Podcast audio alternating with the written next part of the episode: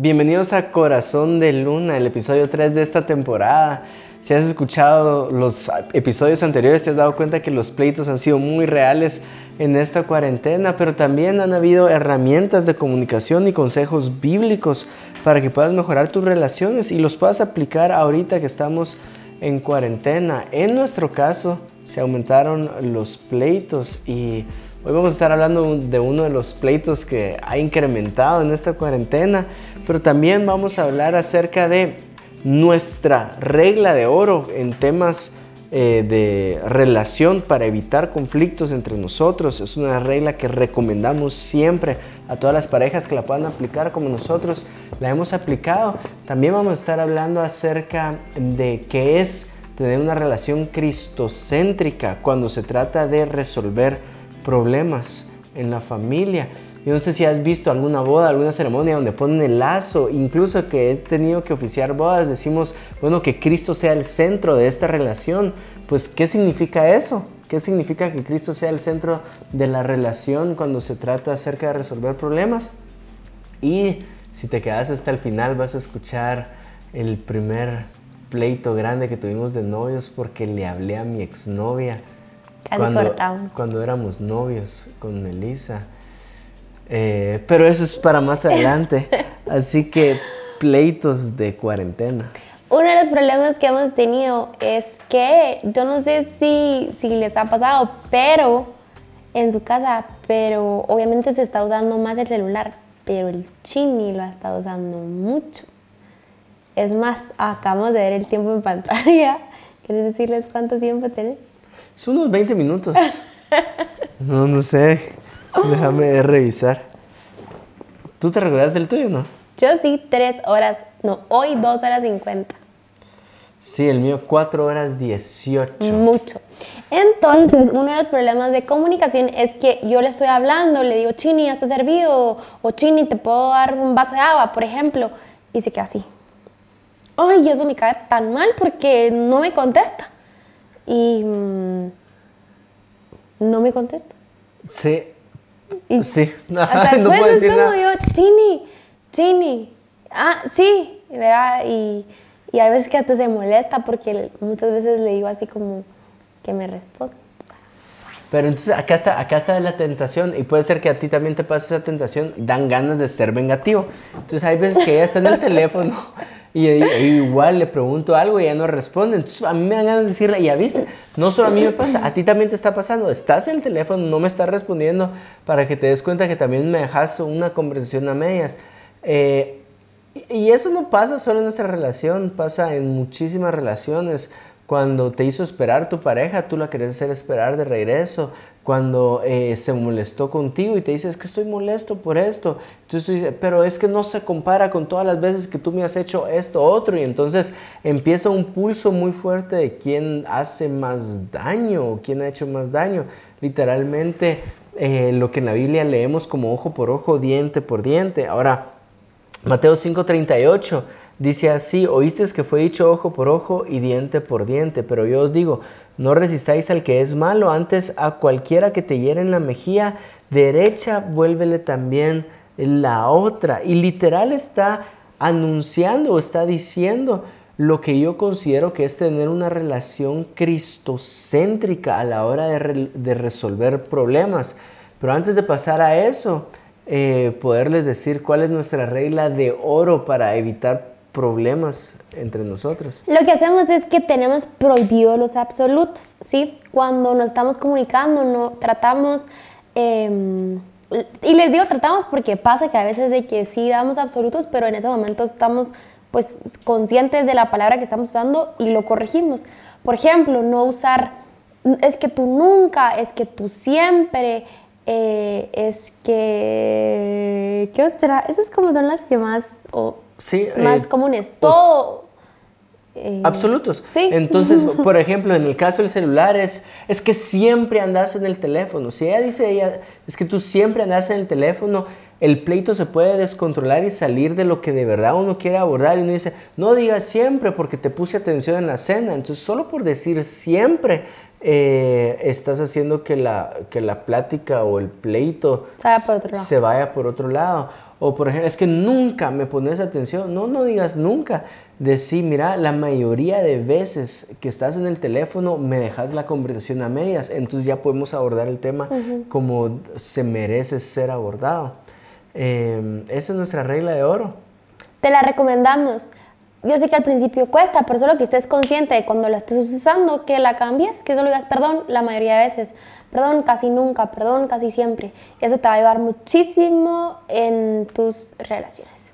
Sí, de hecho hoy dejé algo prendido en la casa y estamos intentando ahorrar en esta, en esta cuarentena y entonces lo veo prendido, el, el aparato del cable.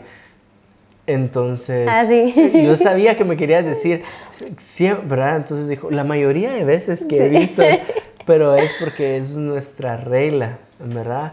Em, pero en este episodio no solo te queremos decir nuestra regla de oro, también te queremos decir eh, que de verdad es una relación cristocéntrica. Juan 16, 8 dice así, ¿y cómo esto de, de tener una relación cristocéntrica? Hizo que no cortáramos de novios, que más adelante les voy a contar cómo cometí el error de hablarle a mi exnovia mientras era novio de Melissa. Juan 16, 8 dice, y cuando Él venga convencerá al mundo de pecado, de justicia y de juicio. Una de las dos cosas que quiero hablar como una relación cristocéntrica, la primera es un amor que trae convencimiento. Literal, cada vez que oro por una pareja, les digo, Señor, y que abunde tu amor en esta pareja, tu amor que trae convencimiento del mal. ¿Por qué digo esto? Cuando alguien comete un error, cuando alguien tiene que cambiar algo, literalmente lo que te va a hacer cambiar o la fuerza más grande que te va a hacer cambiar es ese amor que trae convencimiento del mal. Y no solo el mal, por ejemplo, una vez me rapé y por eso no lo hice en esta cuarentena. Una vez me rapé, a Melissa detestó que me haya rapado. Entonces hay una acción que yo no voy a hacer otra vez, que es raparme. ¿Por qué? Porque amo a Melissa y a Melissa le agrada. Y nuestra relación con Dios es así. Hay mucho convencimiento del mal, de pecado, no por una ley, porque Cristo vino a, a, abolir la ley, sino por el amor que le tenemos a Cristo. Si esto no le agrada a Cristo, es decir, si por eso murió Jesús en la cruz, yo no lo voy a hacer, ¿verdad? Ese es el amor cristocéntrico. Ahora, llevar a una pareja es, si a ella no le gusta, no lo voy a hacer. Si está perjudicando nuestra relación, como el teléfono, por ejemplo, eh, lo voy a dejar de hacer. Voy a minimizar el tiempo en el teléfono. Y la segunda em, está en Primera de Pedro 4.8. Dice, y ante todo tened entre vosotros ferviente amor, porque el amor cubrirá multitud de pecados.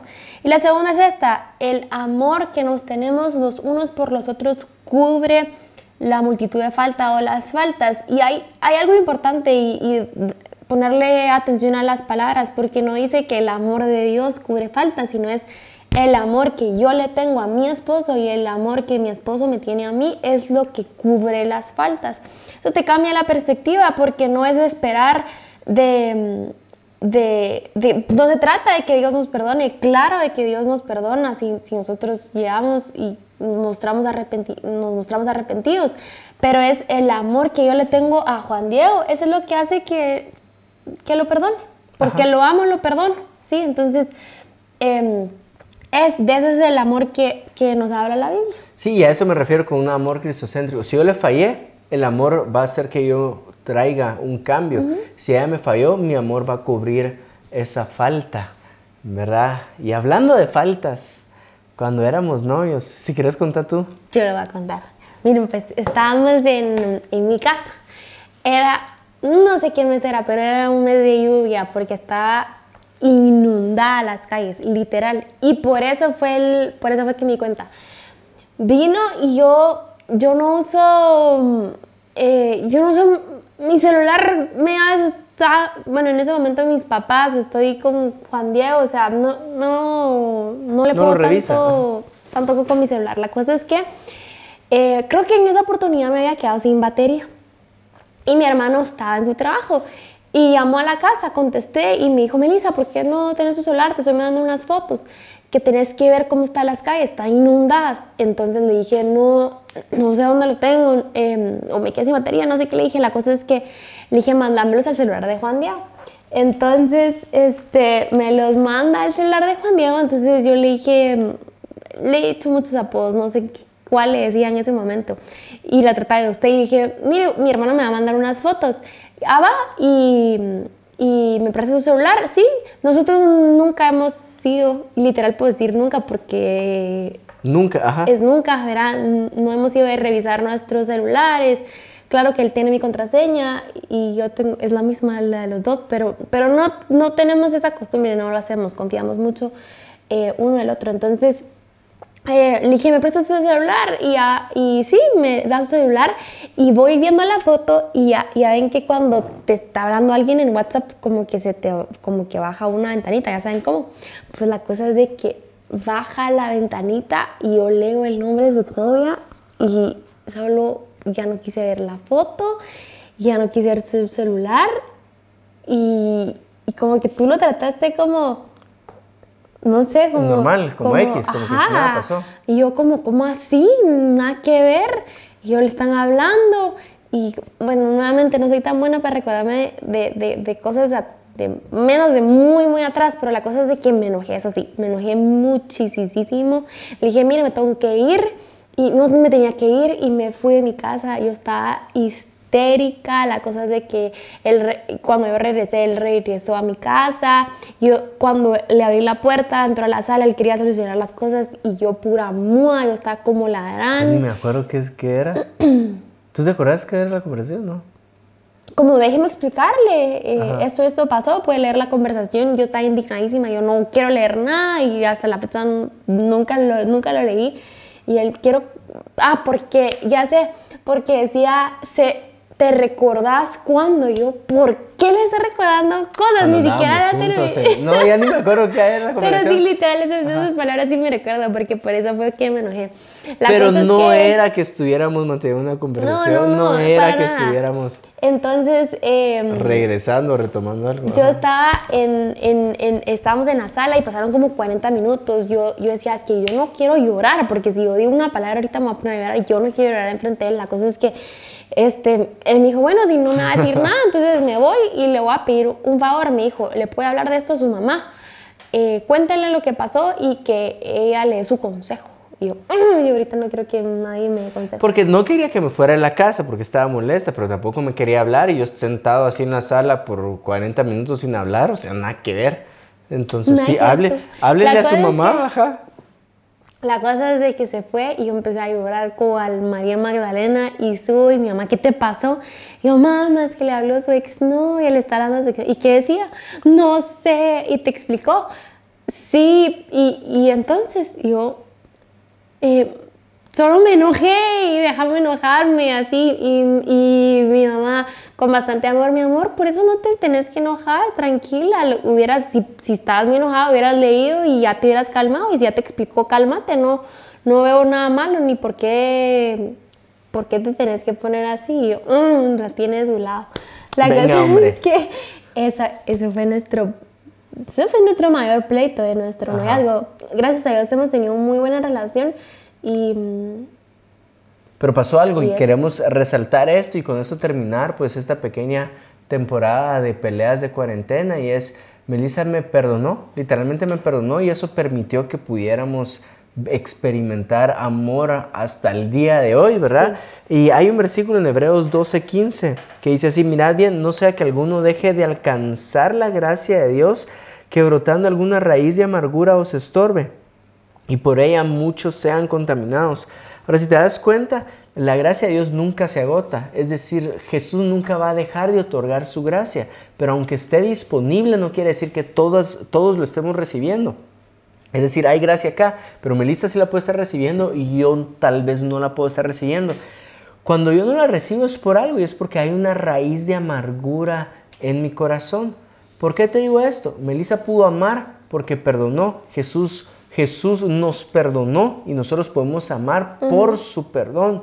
Ahora, eh, puede ser que no estés viviendo los beneficios de tu matrimonio porque no has perdonado algo del pasado. Puede ser que alguien no esté creyendo en matrimonio, literalmente no se quiere casar, no quiere empezar una relación. ¿Por qué?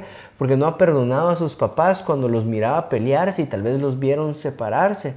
Tal vez tú ahorita no estás pudiendo vivir un buen noviazgo. ¿Por qué? Porque no has perdonado la persona que te fue infiel en el noviazgo pasado y entonces estás entrando y saliendo de una relación y tú dices que no explico por qué, es, por qué ando con estos celos incontrolables.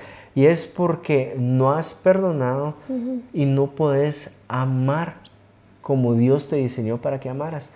¿Con qué queremos cerrar toda esta serie? Y es, eh, tenés que perdonar.